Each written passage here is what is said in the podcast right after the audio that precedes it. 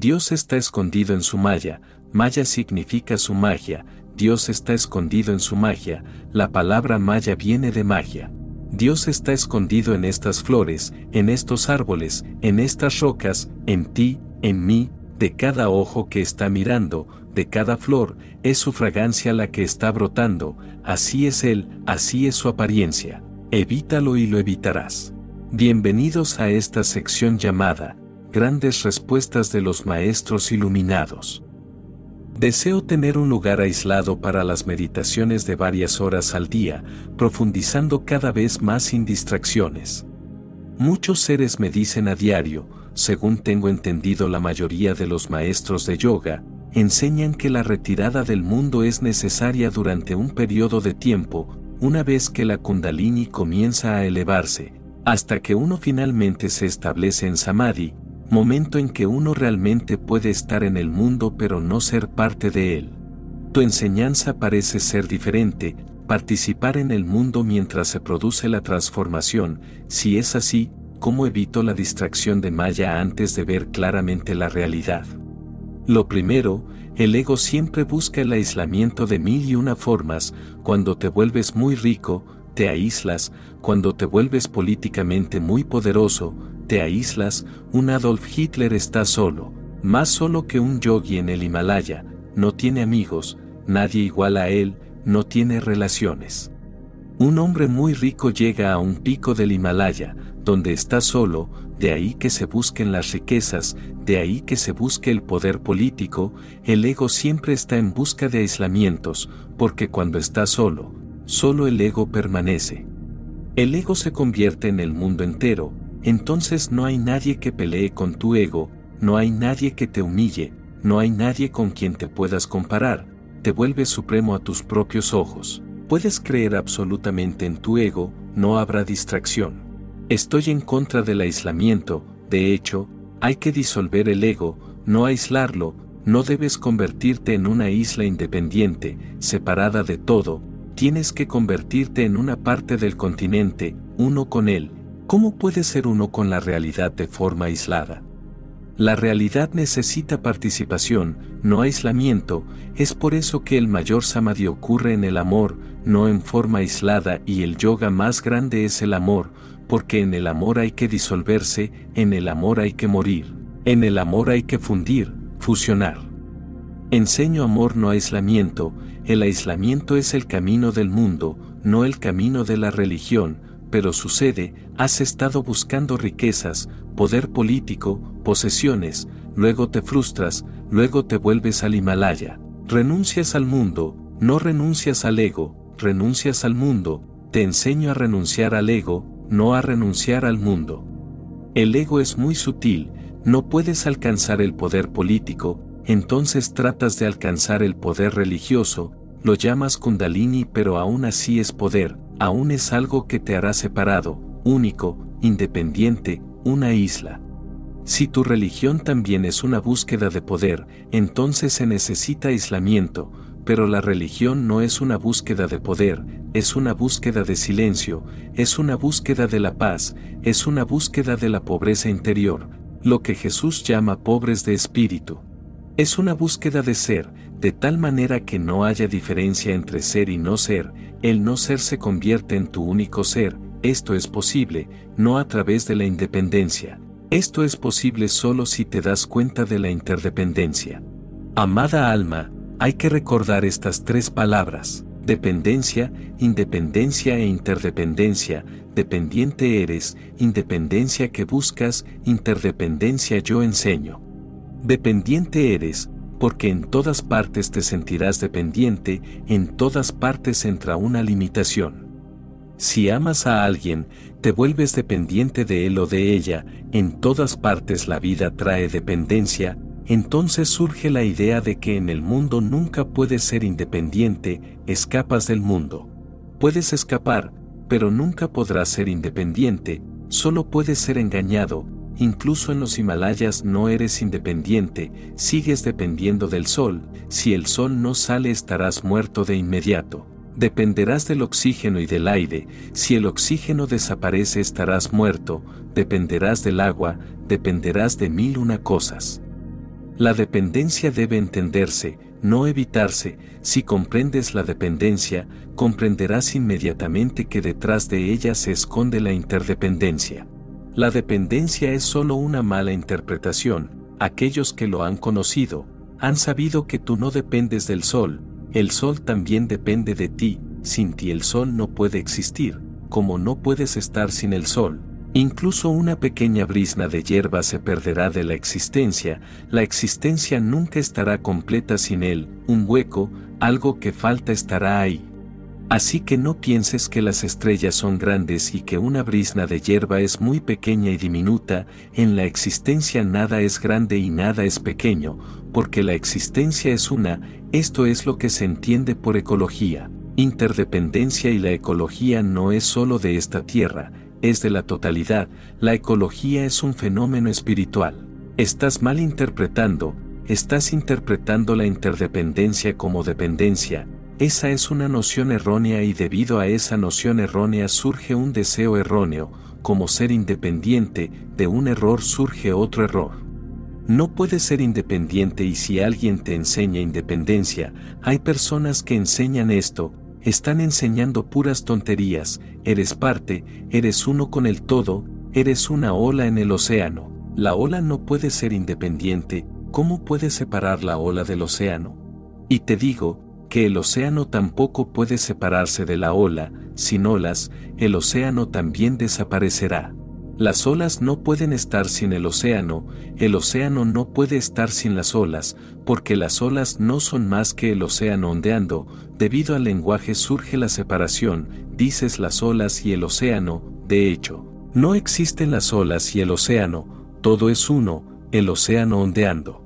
Las olas no son cosas, es un proceso, un movimiento, una respiración del océano, tú y tu respiración no son dos cosas, eres la respiración, la respiración eres tú, respiras y la respiración te respira, son inseparables.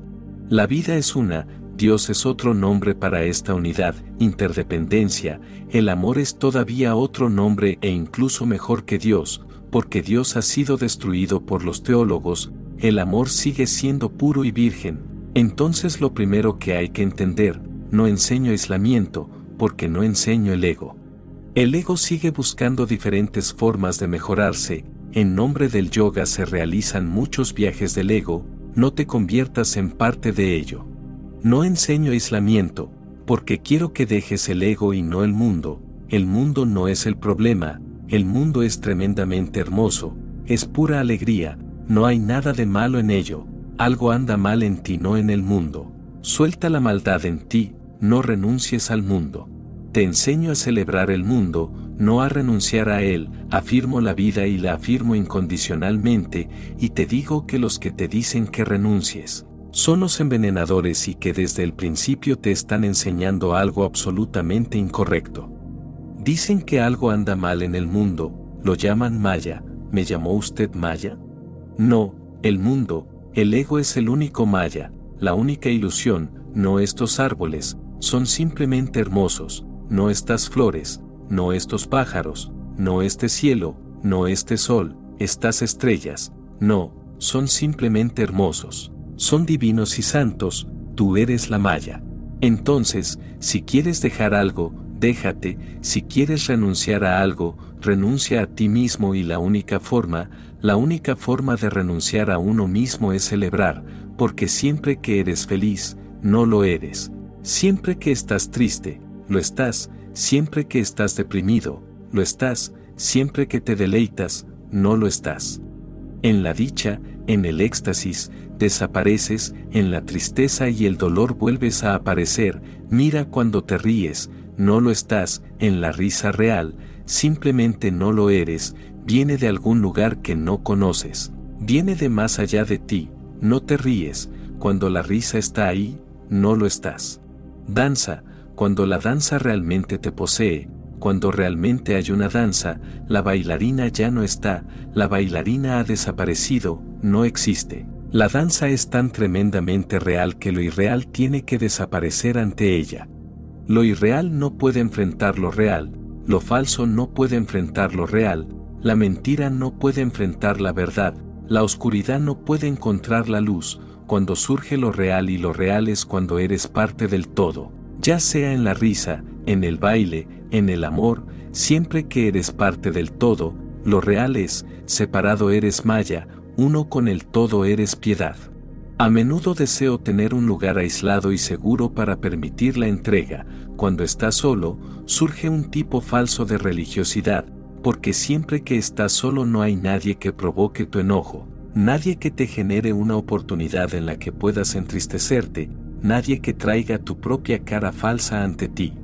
Estás solo, la ira no surge, no es que la ira haya desaparecido, simplemente la situación de la ira no existe, estás lleno de ira pero no hay nadie que te insulte, que te lastime, solo falta la oportunidad. Vuelve al mundo, vive 50 años en el Himalaya, cuando regreses al mundo, inmediatamente descubrirás que la ira está tan fresca como siempre, incluso quizás más poderosa ahora. Debido a 50 años de ira acumulada, veneno acumulado, entonces uno tiene miedo de volver al mundo.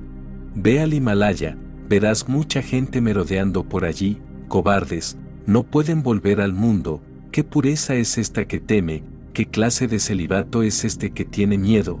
¿Qué tipo de realidad es esta que le teme a Maya a la ilusión? ¿Qué clase de luz es esta que teme a la oscuridad que, si llega la oscuridad, la oscuridad será poderosa y podrá destruirla? ¿Alguna vez la oscuridad ha destruido alguna luz? Pero siguen dando vueltas, cuanto más andan por ahí, más incapaces de regresar al mundo, porque allí en el Himalaya pueden tener su hermosa imagen, nadie más que la destruya, en el mundo es difícil. Alguien de alguna parte te pisa el dedo del pie, alguien de alguna parte te lastima, tienes que soltar la ira, todo mi esfuerzo es para que cambies, no intentes cambiar la escena, cámbiate a ti mismo. Un cambio de escenario no va a ayudar a nadie, nunca ha ayudado a nadie y piensas, meditaciones varias horas al día, incluso si meditas las 24 horas del día, no te ayudará a menos que la meditación se convierta en una forma de vida. No es que medites, ya sea que medites una hora, dos horas, tres horas, seis horas o muchas horas, puedes meditar 24 horas, te volverás loco, pero no alcanzarás el samadhi. Samadhi es cuando olvidas por completo lo que es la meditación, no meditas, la forma en que vives es meditativa, la forma en que te mueves, la forma en que caminas, la forma en que comes, eso se vuelve meditativo. La meditación se convierte en una calidad de vida, no es una cuestión de cantidad, no seas cuantitativo, no creas que si meditas más te sucederá más meditación, eso es tonto, más no es la cuestión, calidad, no cantidad. La meditación no es dinero que pueda seguir acumulando y acumulando, la meditación es una forma de ser, no lo apilas, no puedes acumularlo, no es una riqueza, es tu forma de ser, entonces, lo que sea que estás haciendo aquí, en realidad no son meditaciones, son solo situaciones a través de las cuales me gustaría que vieras, son solo preparativos para la meditación. Las llamamos meditaciones, porque te preparan para la meditación correcta, eso es simplemente limpiar el suelo, simplemente limpiar el suelo no son meditaciones reales, porque no se pueden hacer meditaciones reales como no se puede hacer el amor real, sucede.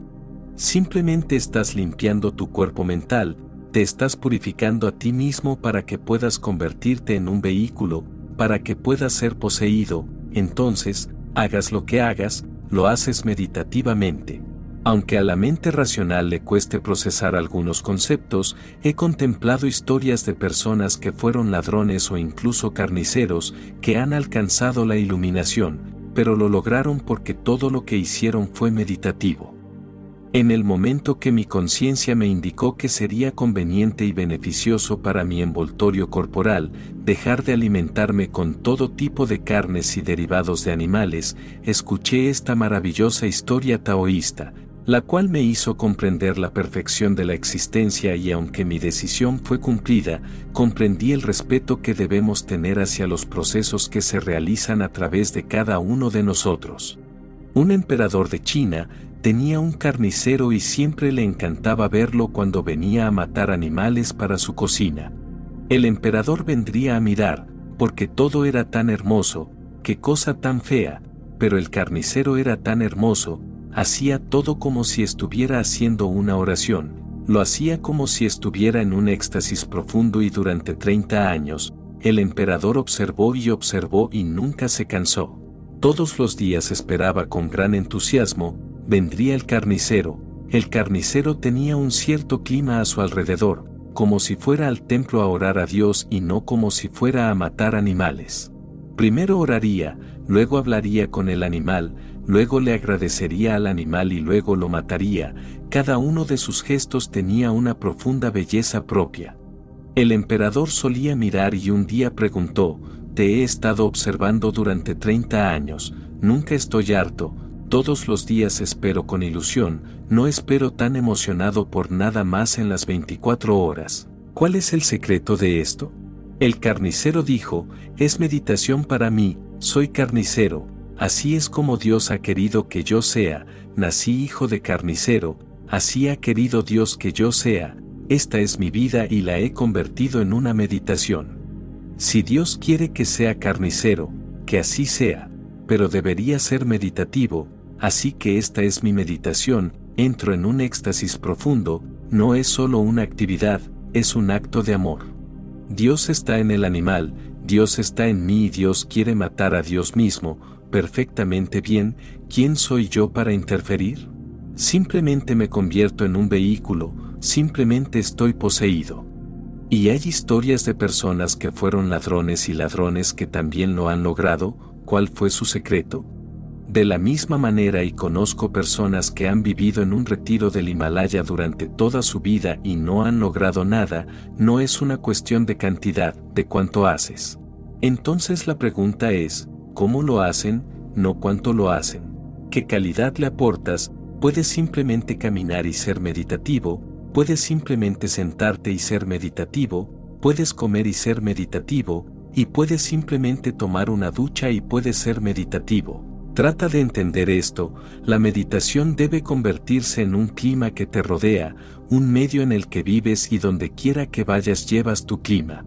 Este es todo mi esfuerzo, por eso no te envío al aislamiento, no te envío a las montañas para que puedas meditar todo el día, porque eso te daría una noción errónea al respecto, la noción de cantidad. Profundizando cada vez más sin distracciones, pero nunca puedes profundizar cada vez más si no entiendes qué es la distracción, si estás tratando de evitar la distracción nunca podrás profundizar, porque donde quiera que estés la distracción te seguirá, porque está en ti. Si aceptas, nada puede distraerte, es el mismo rechazo en ti lo que crea la distracción, entonces si quieres meditar sin distracciones, no rechaces nada. El ruido del tráfico tiene que ser aceptado, es parte de este mundo y está perfectamente bien, el niño que llora y llora, es parte de este mundo y está perfectamente bien. Una vez que digas que todo está bien, simplemente observa la sensación de que todo está bien y acéptalo, algo dentro de ti se derrite, luego nada te distrae y a menos que esto suceda, puedes ir a donde quieras y te distraerás con una cosa u otra. Según tengo entendido la mayoría de los maestros de yoga, enseñan que es necesario retirarse del mundo, no es necesario en absoluto, no solo no es necesario, es dañino, porque, ¿quién se está retirando? En la retirada el ego se fortalecerá, no te retires, más bien permite que el ego se derrita. Te enseño todo lo contrario, derretir, la mayoría de los maestros de yoga enseñan que la retirada del mundo es necesaria durante un periodo de tiempo, una vez que la kundalini comienza a elevarse, hasta que uno está totalmente establecido en samadhi, en ese momento uno realmente puede estar en el mundo, pero no ser parte de él. No, si no ha sido así desde el principio no va a suceder de repente al final, si ha sido así desde el principio solo entonces florecerá al final. Si te retiras del mundo, nunca podrás volver al mundo y estar en el mundo y no ser de él, no, porque no puede suceder de repente, es un proceso gradual, poco a poco, tienes que absorber el espíritu de la misma. Es como una pequeña semilla que brota, se convierte en planta y luego se convierte en árbol. Dices, primero nos retiraremos del mundo y luego volveremos al mundo, en el mismo retiro, ve y mira los monasterios católicos, los monasterios hindúes, la gente tiene miedo, no regresa. Hay monasterios en Europa donde una vez que entras nunca sales del monasterio hasta que mueres. ¿Por qué existen estos monasterios? Hay monasterios donde nunca en su historia ha entrado ninguna mujer, monjes católicos, hay monasterios de monjas donde ningún hombre ha entrado desde hace siglos. ¿Qué tipo de cristalización es esta? El miedo cristalizó, nada más, la abstinencia cristalizó y todos continúan diciendo que uno debe vivir en el mundo y no ser de él, pero eso no ha sucedido, mira a los monjes jainistas, le tienen miedo a todo. Durante 50 años un hombre ha sido monje, no puede tocar la mano de una mujer, no puede mirar a una mujer a los ojos, ¿qué tipo de samadhi es este? Tal vez suicidio, pero no samadhi, ¿qué tipo de logro es este? No puedo llamarlo logro, no es que la kundalini haya surgido, la kundalini se durmió completamente, murió completamente, el fuego ha desaparecido, no hay fuego. Si realmente quieres venir a ese hermoso espacio en el que estás en el mundo y no ser de él, tienes que ser así desde el principio, tienes que permanecer en el mundo y resolverlo, es difícil, lo sé, por eso la gente escapa al bosque, porque parecía sencillo. ¿Crees que los que se han escapado del mundo son muy valientes? Entonces tienes una noción totalmente errónea, son unos cobardes, han escapado porque no pudieron hacer frente, han escapado porque no pudieron crecer, han escapado porque el mundo era demasiado para ellos. Pero han decorado bellamente su escape y durante siglos, esos cobardes han estado escribiendo escrituras y comentarios, porque no tenían nada más que hacer y continúan haciendo eso. Toda su energía se ha desperdiciado en verbalización y continúan convenciendo a otros cobardes. La religión es coraje, no cobardía, sé valiente al enfrentar al mundo y lo que quiera ser al final, sé desde el principio, esa es la única manera, llévalo desde el primer paso, porque el primer paso es también el último paso. Tu enseñanza parece ser diferente, participar en el mundo mientras se produce la transformación, si es así, ¿Cómo evito la distracción de Maya antes de ver claramente la realidad? No hay necesidad de evitar nada, todo esfuerzo por evitar, es por miedo, vive consciente, no lo evites. Vive el Maya y llegarás a conocer la realidad, porque este Maya también es una realidad oculta, la apariencia también es de realidad, permítanme repetirlo, la apariencia también es realidad, no la evites, de lo contrario se evitará la realidad, sumérgete en el mundo, disfrútalo en su totalidad. Los hindúes han llamado a Maya, el sudario de Brahma, su ropa, no lo evites, si evitas mi ropa y escapas, también te escaparás de mí, tendrás que aceptar mi ropa, tendrás que acercarte cada vez más, solo entonces puedes conocerme. Dios está escondido en su maya, maya significa su magia, Dios está escondido en su magia, la palabra maya viene de magia. Dios está escondido en estas flores, en estos árboles, en estas rocas, en ti, en mí, de cada ojo que está mirando, de cada flor, es su fragancia la que está brotando, así es Él, así es su apariencia. Evítalo y lo evitarás. Entra en Él, entra en la fragancia de la flor y encontrarás la fragancia de la piedad oculta, entra en cualquier ser humano con profundo amor, compasión, Humildad y detrás del cuerpo lo encontrarás encarnado y detrás de los ojos, lo encontrarás mirándote. Mira a los ojos de alguien con profunda compasión y amor y con profunda indagación, sin prejuicios ni ideas, simplemente entra en los ojos de alguien y ve cada vez más profundo y más profundo, y de repente, Él está allí, en su absoluta belleza y pureza. No digo evitar, esa palabra es sucia para mí, yo digo entra en la malla del templo de Dios, ingresa, el cuerpo es el templo de Dios, busca todas las formas que puedas encontrar para ingresar. Intenta encontrar a Dios en todas partes a través de todo y lo encontrarás en todas partes y en todo. Jesús dice, debajo de cada piedra estoy escondido, cava la roca y me encontrarás allí, rompe la madera y me encontrarás allí. Donde quiera que esté, Él es la existencia misma, la esencia misma, no trates de evitarlo, escapar, evitar, renunciar, aislar, son palabras equivocadas, no las uses, que no formen parte del vocabulario.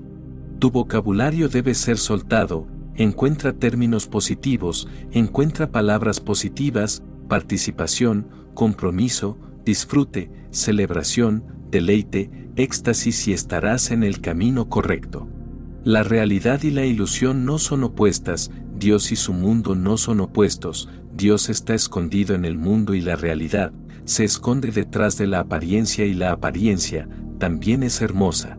La apariencia también es hermosa, no solo es hermoso el alma, el cuerpo también es hermoso y tiene que serlo, porque el alma está escondida detrás de él. El alma continúa expresándose desde el cuerpo de millones de formas, el cuerpo es como un vaso, detrás está la llama y la llama continúa extendiendo sus rayos fuera del vaso. Siempre que ves a una persona hermosa, simplemente insinúa, simplemente te da una indicación de que detrás de ella se esconde una belleza desconocida. Por eso atrae un cuerpo hermoso, es natural, una hermosa flor, atrae, es natural, porque es simplemente un indicio, un indicio natural, una invitación a que algo bello se esconde detrás, como diciendo ven a investigarme, ven. Un cuerpo atrae por el alma hermosa, obtienes un cuerpo hermoso si alcanzas un alma hermosa, no es solo una coincidencia, no es casualidad, cuanto más hermoso te vuelves por dentro, más hermoso te vuelves también por fuera. Si un cuerpo muy feo se involucra cada vez más profundamente en la meditación, de repente verás que la fealdad cambia, y detrás de la fealdad la belleza se expresa cada vez más. Una vez que el núcleo interno se vuelve más hermoso, la periferia externa lo sigue, la apariencia también es hermosa. Existe una hermosa historia que me gustaría contarte. Un maestro se murió y su discípulo principal comenzó a llorar y a llorar. Se habían reunido un millón de personas, el maestro era muy famoso. El discípulo principal era aún más famoso que el maestro, entonces los más cercanos se acercaron al discípulo principal y le dijeron, por favor no llores y llores, porque eso te creará una mala reputación. La gente piensa que te has convertido en un alma realizada y te has estado diciendo a ti mismo que no hay muerte, ¿por qué estás llorando? Y tú mismo has estado enseñando toda tu vida que solo muere el cuerpo, no el alma, entonces, ¿por qué lloras? El discípulo principal dijo, sí, les he estado diciendo que el alma nunca muere, solo el cuerpo muere, pero, ¿quién te dijo que estoy llorando por el alma? Lloro por el cuerpo, porque el cuerpo de mi maestro era tan hermoso y rara vez ocurre en siglos. Una flor tan hermosa lo rodeaba, porque era tan hermoso por dentro, lloro por el cuerpo, ¿quién te dijo que estoy llorando por el alma? El alma nunca muere, no hay necesidad de llorar por ella, pero el cuerpo de mi maestro era tremendamente hermoso y lo extrañaré. Esto es lo que yo llamo iluminación, mi iluminación es paradójica, tiene que ser así, porque no es lógica, es más grande que la lógica, por eso sigo enseñando meditación y amor juntos. El amor es parte de Maya, de la apariencia, la meditación es parte de la realidad, de la existencia, sigo enseñando ambos. Digo amor para que puedas penetrar profundamente en un cuerpo, para que puedas tomar conciencia del alma que se esconde detrás de él. Medita para que puedas alcanzar tu propia alma, más íntima, que ambos estén juntos, no crees ninguna dicotomía entre los dos, siempre ha sido una dicotomía. Las personas que han estado enseñando meditación siempre han estado en contra del amor y los poetas y artistas que han estado enseñando el amor siempre se han opuesto a la meditación. Te traigo la síntesis más grande que es posible en el mundo, la síntesis del amor y la meditación y te enseño a crecer en ambos sentidos. Muévete en ambas dimensiones, muévete hacia adentro a través de la meditación, muévete hacia afuera a través del amor, profundiza en tu interior y ve más y más lejos, también hacia la otra orilla, para que no te quedes torcido. Los meditadores que no aman se desequilibran, su ser interior se vuelve rico pero su ser exterior se vuelve muy pobre, por el contrario, los amantes que no son también meditadores. Su ser exterior se enriquece pero su ser interior se vuelve muy pobre, me gustaría que te hicieras aún más rico en ambos sentidos, amar y meditar. Mis palabras, solo son señales, para que en ti puedas encontrar tu verdad. Quienes realizamos esta labor en plena conciencia de amor, consideramos muy valioso tu like y tu suscripción, porque al realizar estas simples acciones, el contenido es reconocido por el algoritmo como interesante y recomendado a más almitas que lo puedan necesitar. Te deseo muchas bendiciones y que encuentres la paz durante todo el camino. Mi alma saluda a tu alma,